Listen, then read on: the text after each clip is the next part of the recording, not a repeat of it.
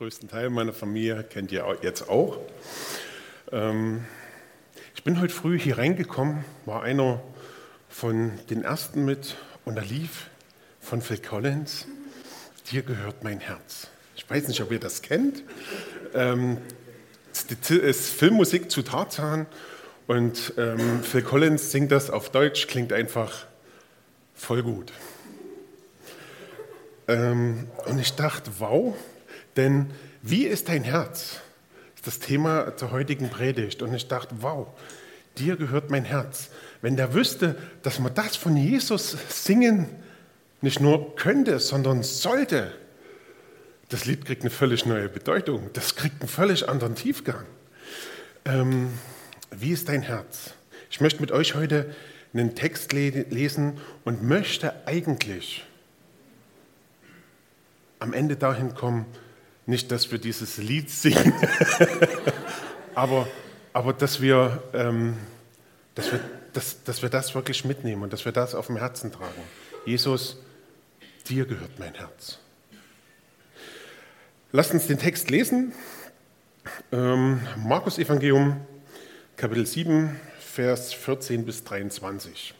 Da steht, und, die Volks, ähm, und als er die Volksmenge wieder herbeigerufen hatte, sprach er zu ihnen, hört mich alle und versteht. Da ist nichts, was von außerhalb, in den Mensch, äh, außerhalb des Menschen in ihn hineingeht, was ihn verunreinigen kann, sondern was aus dem Menschen herausgeht. Das ist es, was den Menschen verunreinigt. Wer Ohren hat zu hören, der höre. Und als er von der Volksmenge weg in ein Haus eintrat, befragten ihn seine Jünger über dieses Gleichnis. Und er spricht zu ihnen, seid ihr auch so unverständlich?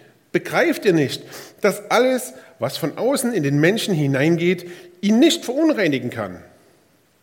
Denn es geht nicht in sein Herz hinein, sondern in den Bauch und es geht heraus in den Abort und damit erklärt er alle Speise für rein. Er sagte aber, was aus dem Menschen herauskommt, das verunreinigt den Menschen. Denn von innen, aus dem Herzen des Menschen, kommen die bösen Gedanken hervor. Unzucht und Dieberei, Mord, Ehebruch, Habsucht, Bosheit, Arglist, Ausschweifung, Neid, Lästerung, Hochmut, Torheit. Alle, diesen, alle diese bösen Dinge kommen von innen heraus und verunreinigen den Menschen. Es geht um zwei Dinge heute, um Magen und Herz.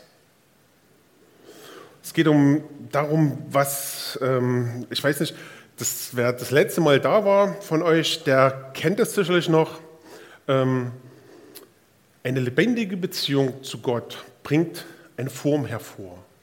Aber eine Form ist noch lange keine lebendige Beziehung. Das war der Satz, den ihr euch mitnehmen solltet. Kurze Erinnerung. Und Jesus ist in, in diesem ähm, in diesem ganzen Gespräch noch drin. Also er hat jetzt sozusagen dieses Gespräch von letzter Woche mit den Pharisäern geführt und jetzt holt er das Volk ran und sagt, hier, ähm, hört zu, so ist das einfach. Nichts von außen verunreinigt euch. Und für uns mag das was, was ganz Normales sein. Wir haben uns daran gewöhnt. Aber wenn die Güven noch weiter im dritten Mose liest, wird sie irgendwann ähm, zu Kapitel 11 kommen.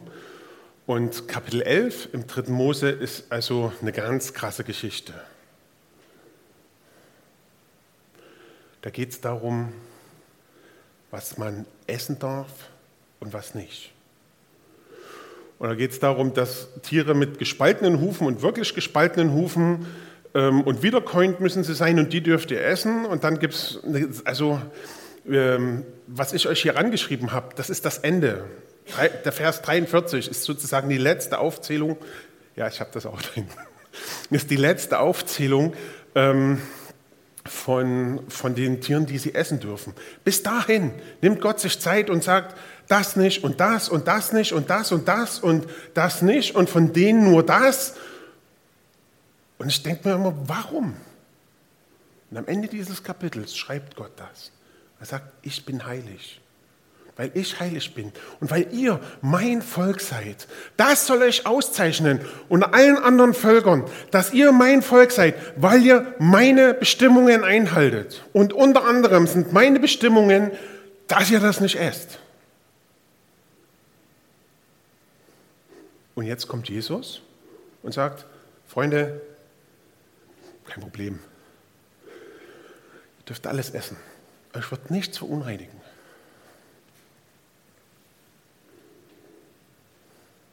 Und könnt ihr verstehen, dass die Jünger jetzt kommen und sagen, Herr, also, ich weiß ja nicht, ob du letztens dritten Mose übersprungen hast, aber da steht schon ganz was anderes drin. Wir verunreinigen uns. Wir werden, wir werden weißt, weißt du, was du von uns forderst? Und das ist für die, für die Jünger, für die Juden prinzipiell ein, ein Wahnsinnsschritt, hier einfach ähm, das zu glauben, das anzunehmen. Ich habe auf der nächsten Folie mal einige Stellen aus dem Neuen Testament auf, aufgeschrieben, die, wo das auch noch äh, beschrieben wird, dass man essen darf, weil das ja doch irgendwo was, was, was völlig Neues ist. Petrus, ich weiß nicht, ob ihr diese Geschichte kennt aus der Apostelgeschichte. Petrus ist unterwegs und betet und Gott schickt ihn ein Tuch. Alles unreines Zeug. Wo, und Petrus fragt sich, Herr, Herr was, was ist das? Und Gott sagt, mein Freund, schlachte und iss. Und Petrus sagt, niemals, niemals. Gott schickt das Tuch nochmal, schlachte, iss. Petrus sagt, nein, niemals, auf gar keinen Fall, das wird mir mir einfallen, ich bin Jude, ich lebe rein, nein. Und Gott sagt, schlachte und iss. Zum dritten Mal. Und Petrus kratzt sich langsam am Kopf und denkt, was, was jetzt? Und dann klopft es an der Tür und eine Delegation von Cornelius, einem Heiden, steht vor der Tür und sagt, hey, Gott hat gesagt, du kommst mit uns mit. Und Petrus sagt, das ist es. Also dieses Essen, deswegen steht er da, Tuch, Essen als Beispiel, einfach als Herausforderung für, für Petrus. Und ich will euch nicht alle Stellen erklären, aber was wichtig ist, ist, ähm, dass wir das dürfen, dass Gott alles Essen uns erlaubt, aber dass wir ähm, mit Achtung dabei miteinander umgehen sollen. Also es gibt Menschen, die trinken keinen Alkohol. Ich zum Beispiel. Und das klingt immer cool, wenn, wenn, wenn Leute sagen, hier, komm, ich lade dich ein zum Bier. Ich sage, ich trinke keinen Alkohol. Und was? Oh, was ist denn? Und ja, ich sage, alles gut. Ähm, und wenn du irgendwas anderes nicht machst, dann ist das oft so, du musst dich erklären. Und das ist okay. Du kannst sagen, ich trinke keinen Alkohol, weil ich nehme dauerhaft Medikamente und damit ist das Ding geklärt. Ich habe einen Freund, der trinkt keinen Alkohol aus religiösen Gründen. Und auch das ist okay. Wir haben dem letzt vor vielen, vielen Jahren mal einen Kuchen gebacken. Es war ein Eierlikörkuchen. Das kam nicht so gut an, aber er war unser Freund und hat ein Stück gegessen. ähm, nein, es ist die, die letzten Stellen, da, da geht es um den Umgang miteinander. Dass wir das eine nicht als gut erklären und das andere als schlecht, sondern dass wir uns in dem, was wir glauben, da wirklich auch respektieren können. Weil ähm, und da kommen wir noch in unserem Text aus Markus dazu, das ist nicht das Halsentscheidende. Darauf kommt es überhaupt nicht an. Das ist nicht das, ähm, worüber wir uns Gedanken machen sollten und worüber wir uns streiten sollten. Jesus sagt, du darfst essen. Interessanter wird die Aussage, ich habe Freunde ähm, bei Mormonen, die essen definitiv nicht alles. Ich habe Freunde bei den Adventisten, die essen auch nicht alles. Und okay, kann ich damit leben. Bis zu dem Punkt, wo es zum Gesetz erhoben wird. Wo es heißt, du bist nur gerettet, wenn du das isst oder das nicht isst oder das hält, hältst oder das, das nicht hältst. Jesus hat uns frei gemacht. Jesus hat uns ähm, eine Bedingung letzten Endes gegeben, dass wir ihm vertrauen. Und das reicht aus, um völlig gerettet zu werden. Und da brauchen wir nichts anderes dazu. Kein Essen, kein Trinken, keine Rituale, nichts. Und das ist, das ist ja das Schöne, das ist das Befreiende an der Botschaft von Jesus. Und ich finde, Markus bringt solche Sachen immer in so einem kleinen Satz hinten dran irgendwie ähm, und er erklärt alle Speise für Reihen. Matthäus macht das gar nicht. Bloß gut, dass wir Markus lesen.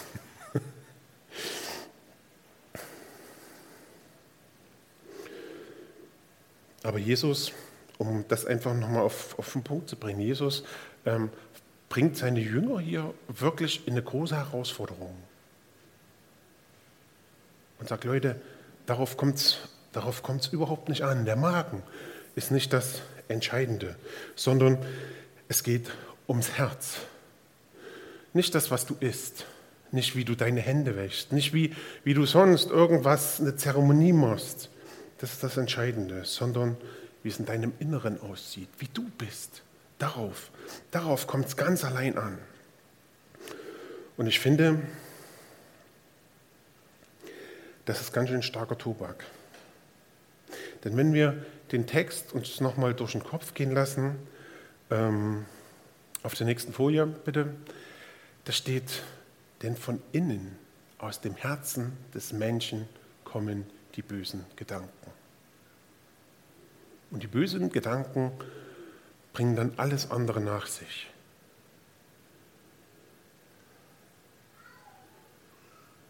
Das ist das, was in uns steckt. Also so sagt es Jesus.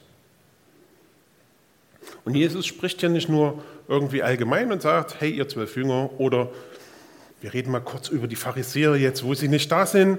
Das, so sieht das Herz eines Pharisäers aus. Das sagt hier, denn aus dem Herzen der Menschen, aus allen, wir sind so. Und das finde ich einen starken Tobak. Weil das musst du dir erstmal auf der Zunge zergehen lassen. Und da musst du erstmal ein Ja dazu finden, dass Gott dich so sieht.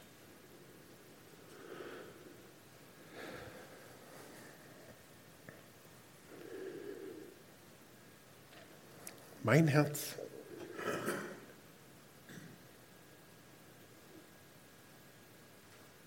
ist eine Mördergrube, pflegte meine Großmutter öfters mal zu sagen. Und ich dachte, oh Oma, Mensch, aber letzten Endes hat sie recht. Es gibt Dinge, die mich daran hindern, dass ich das auslebe. Aber in Gedanken, wie viele Gefechte hast du in Gedanken schon gekämpft? Wie viele Leuten hast du in Gedanken zumindest schon was Elendes gewünscht?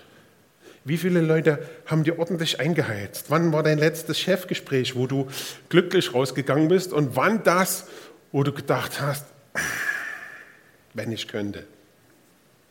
Aber verstehen wir, das sind unsere Gedanken. Das ist das, was uns, was uns ausmacht. Das ist das, was uns prägt. Das ist das, wo Jesus sagt, das ist das, was in uns steckt. Und das ist das, was unsere Beziehung ähm, zu, kaputt, äh, zu Gott kaputt macht.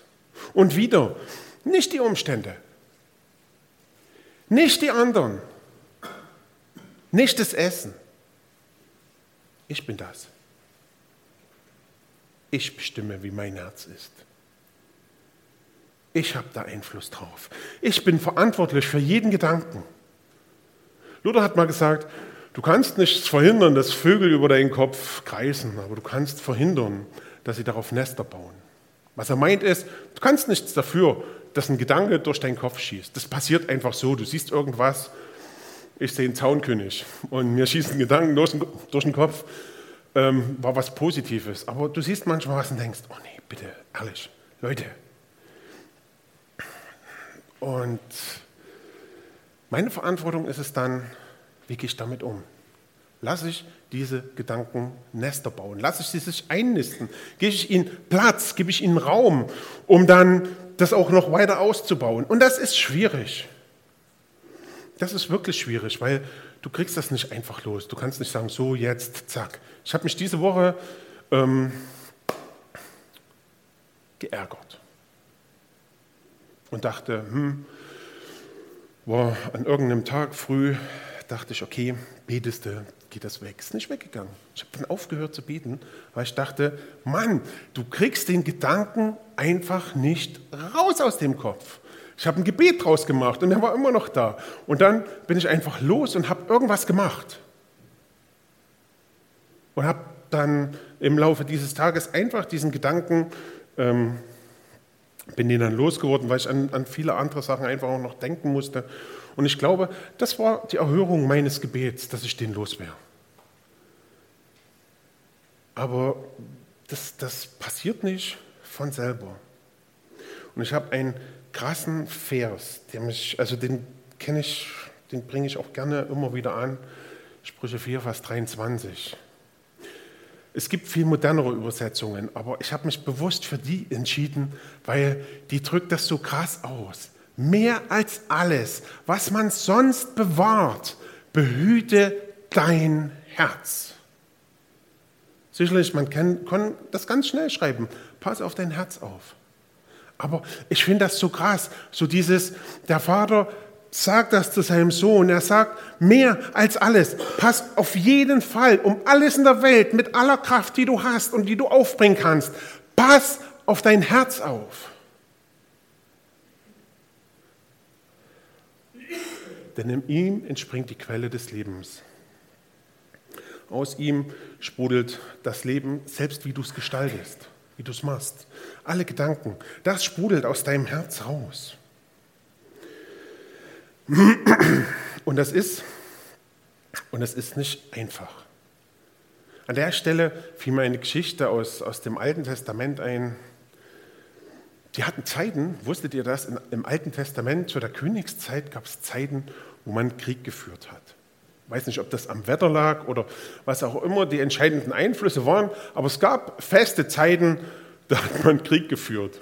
Ich weiß nicht, ob ähm, du dich dann darauf einrichten konntest, nächstes Jahr um die Zeit stehen die dann wieder vor meiner Tür und belagern mich oder so. Und die Aufgabe des Königs war es, immer damit zu ziehen, immer dabei zu sein, immer seine Leute auch anzuspornen. Und David hat sich einfach mal eine Auszeit genommen, hat gesagt, Jungs, ich wünsche euch viel Spaß im, im Feld, bleibt zu Hause.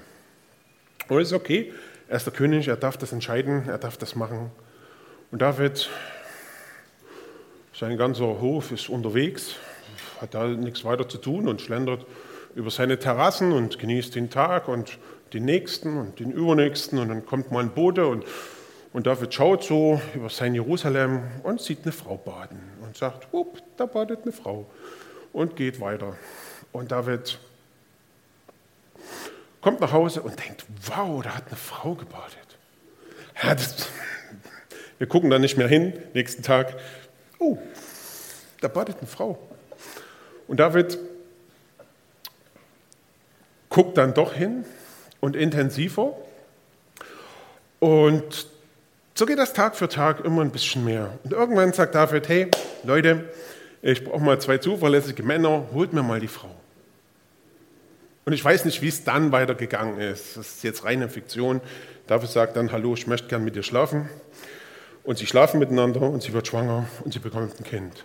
Und das ganze Ding endet in einer Wahnsinnskatastrophe. David lässt ihren Mann töten, das Kind stirbt, es wird ein Riesendesaster. Warum? Weil David an einer Stelle nicht auf sein Herz aufgepasst hat. Er hätte an mancher, manch anderer Stelle noch zurückrudern können, sicherlich. Aber wie ist mein Herz? Jesus sagt das, da steckt viel, viel, viel Unreines drin. Und deswegen dieser weise Satz des Sohnes Davids, der das kennt aus seiner Familie. Mehr als alles, was man sonst bewahrt, behüte dein Herz. Achte auf deine Gedanken, achte, was du rauskommen lässt, weil aus deinen Gedanken kommen Handlungen. Und je mehr du zulässt, umso schlimmer kann das werden. Mehr als alles, bewahre dein Herz. Und das lässt uns Gott sagen, weil er weiß, und Jesus bringt das ja zum Ausdruck, wie wir sind. Und ich möchte ähm, mit euch die nächsten Verse von diesem ähm, Sprüchen lesen oder euch zeigen, denn da steht dann, entferne die Unwahrheit von, dem Witten, äh, von deinem Mund, Falschheit von deinen Lippen und so weiter und so fort. Er sagt, bewahre dein Herz und dann kommt eine Aufzählung, mach das und das und das und das und das. Bewahre dein Herz. Passiert nicht dadurch, dass ich sage, ach Herr, das ist schon ganz schön schlimm. Aber ich kann meinen Blick nicht abwenden, ich muss da immer hingucken. Ach Herr, das ist schon alles schlimm. Ehebruch ist eine ganz schlimme Sache, aber ich habe die Frau jetzt zu mir eingeladen. Das ist schon irgendwie okay, oder? Sondern ganz bewusst, gehe Schritte, ähm, verhindere Worte, versuch irgendwelche Sachen nicht zu sehen, wende deinen Blick bewusst ab. Das ist das, was Gott möchte. Bewahre dein Herz. Heißt nicht einfach, dass ich sage, oh, hoffentlich passiert mir nichts, sondern dass ich eine bewusste Handlung mache. Dass ich mich bewusst für das Gute und gegen das Schlechte entscheide. Gegen das Böse, was in meinem Herzen ist. Und das ist das, ähm, worauf es Gott wirklich auch ankommt. Er wird uns vergeben, sicherlich, immer wieder. Er wird uns aufhelfen, wir sind seine Kinder. Aber was er möchte, ist, dass wir den Kampf wirklich angehen, dass wir wirklich kämpfen, dass wir uns auf ihn verlassen und auf den Kampf wirklich auch einlassen. Und dann kommen wir genau dazu, Psalm 51, Vers 10. Auch wieder eine alte Übersetzung, weil gefällt mir total. Da steht, erschaffe mir Gott ein reines Herz. Also nicht mach's irgendwie neu, veränder es irgendwie, sondern mach mir oder, oder ich brauche von dir ein ganz, ganz, ganz neues Herz. Ich brauche nicht irgendwo nur ein bisschen Veränderung. Ich brauche nicht irgendwo nur ein bisschen, naja, das wird schon wieder. Ich brauche ein neues Herz, weil, so wie wir das in unserem Text gelesen haben, mein Herz ist böse.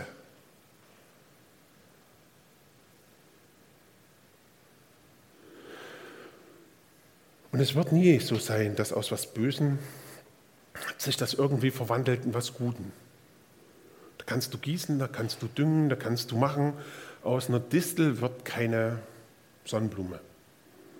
Obwohl Distel auch ihren Reiz haben, aber Brennnesseln, da kannst du, das bleiben Brennnessel. Da kannst du machen, was du willst. Gott ist der, der das verwandeln kann. Und ich finde es ähm, ich finde es wichtig, dass wir uns das wirklich auf die Fahne schreiben. Ja, ich möchte mit aller Kraft kämpfen für das Gute. Und ich möchte genauso mit aller Kraft vertrauen, dass Gott der ist, der das in mir wirkt. Ich möchte nicht, ich möchte nicht sein, der sagt, ja, ich warte ab, was Gott tut, sondern ich möchte ganz bewusst das Gute tun, weil mein Herz ähm, böse ist.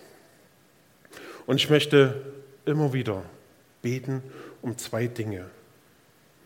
Zum einen ähm, um ein reines Herz, das ich vergeben kann. Und das ist nicht einfach in manchen Dingen. Manchmal oder andersrum, bei uns zu Hause, mein Sohn ist zehn, wenn der dann immer mal sagt, Entschuldigung, dann ist die Welt für ihn wieder in Ordnung. Was immer auch war, eine Entschuldigung ähm, rettet einfach alles.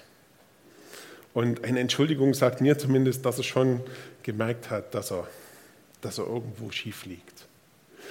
Aber Vergebung ist nicht immer so leicht. Manchmal kostet uns das wirklich was. Manchmal kostet uns das Anstrengung, weil wir, weil wir tief verletzt sind. Und das ist, das ist der erste Punkt, für den ich immer wieder bete.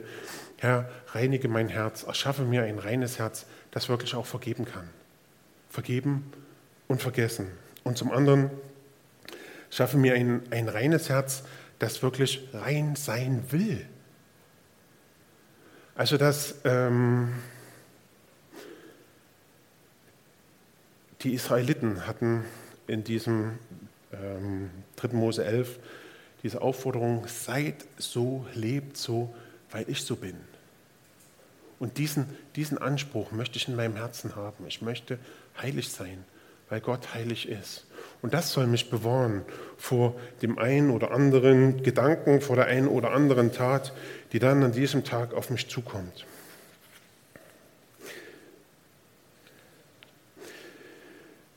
Zum Schluss.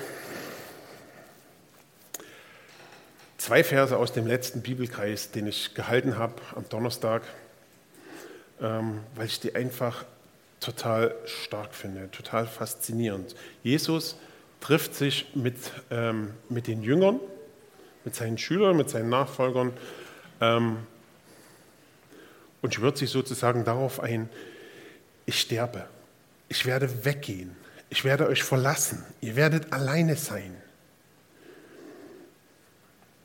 Das wird eine schwierige Zeit für euch. Und dann hat er in diesem Text ähm, zwei Aussagen ähm, getroffen. Und die erste ist,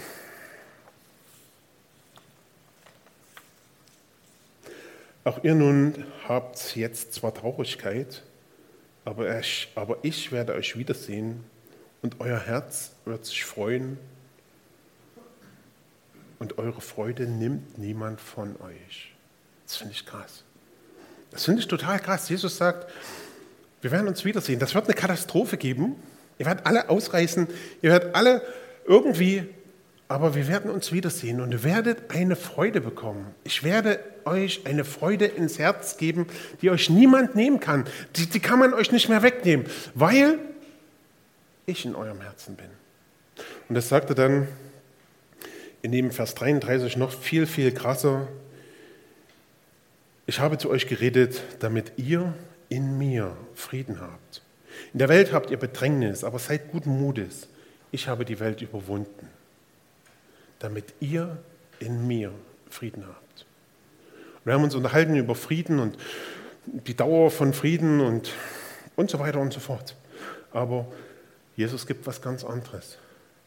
Jesus kann, oder der Frieden von Jesus, der verändert mein Herz.